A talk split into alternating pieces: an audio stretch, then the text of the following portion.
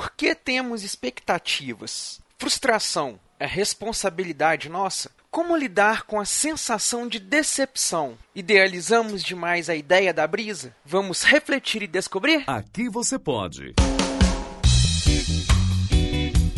Pode brisar com Eduardo Filhote.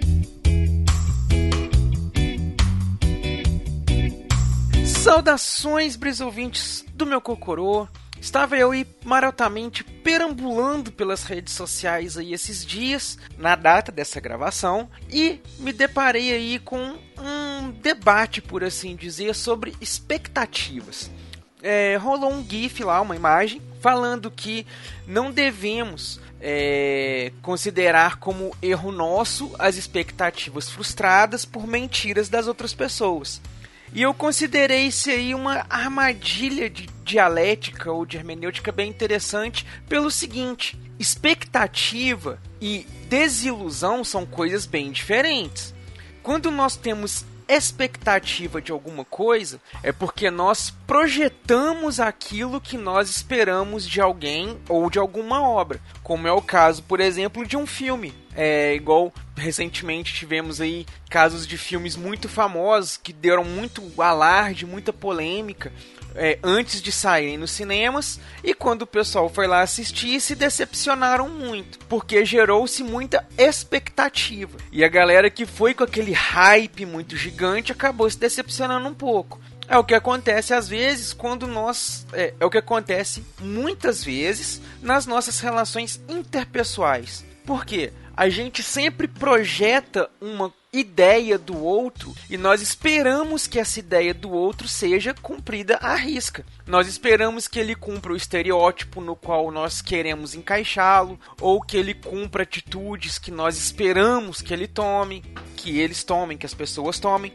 e com isso nós nos frustramos. Essa frustração, quando nós idealizamos alguma coisa e essa idealização não nos é representada, não nos é doada, ela é de fato culpa nossa. Nós é que idealizamos aquela ideia, é, é aquele fato, aquele fator, aquele filme, aquela pessoa. E a pessoa não cumpriu, não deu certo. Ok, a culpa não é da pessoa. Então a culpa é nossa. Porém, também existe o caso onde as pessoas nos dão expectativas. Quando uma pessoa promete uma coisa para você, quando uma pessoa demonstra uma coisa para você, ou quando a pessoa, ou um filme, por exemplo, o trailer vai lá e te promete te entregar um, um filme X. Vamos pegar o exemplo de Esquadrão Suicida, que talvez seja a maior decepção nesse ponto. O trailer deu aquela ideia de que seria um filme com muita ação, com muitos momentos emblemáticos, teria aparição de outros personagens, não apenas do Esquadrão, mostrou um Coringa que muita gente ficou curioso para ver como estaria representado nos cinemas,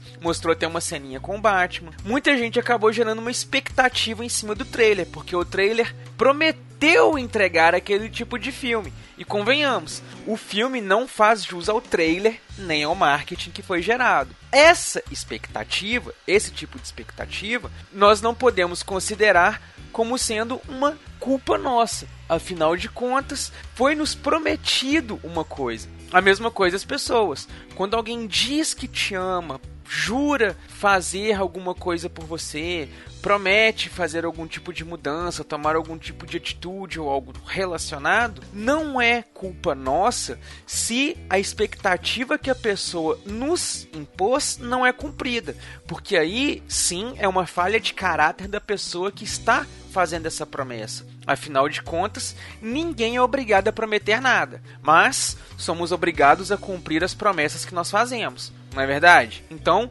quando a pessoa ou quando o projeto, o marketing, o que for, te leva a acreditar em alguma coisa e aquilo não acontece, essa culpa não é nossa, essa culpa é da pessoa. Mas nós temos que aprender também a lidar com ambas as formas de decepção, né? Tanto a decepção que nós mesmos geramos por coisas que nós mesmos impusemos, quanto a decepção com as coisas que os outros nos impuseram, as pessoas nos colocaram. Ambas são decepções que a gente precisa aprender a lidar com elas. A gente não deve ficar cultivando mágoas eternamente, forevermente. A gente tem que aprender a deixar levar, tirar a lição daquilo tudo e seguir em frente. Quando a decepção é por culpa nossa, aprendemos aí então a nos a idealizarmos menos as pessoas, as obras e tudo, e termos um pouco mais de pé no chão. Quando a culpa é dos outros, aprendemos aí um pouco que nós não devemos acreditar cegamente também nas promessas, que às vezes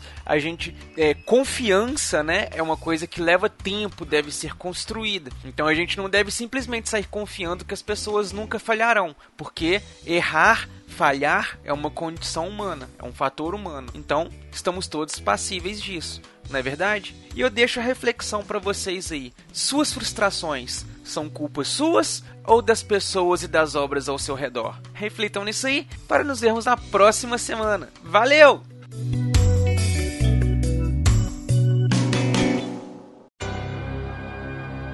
Esse podcast é editado e oferecido por MachineCast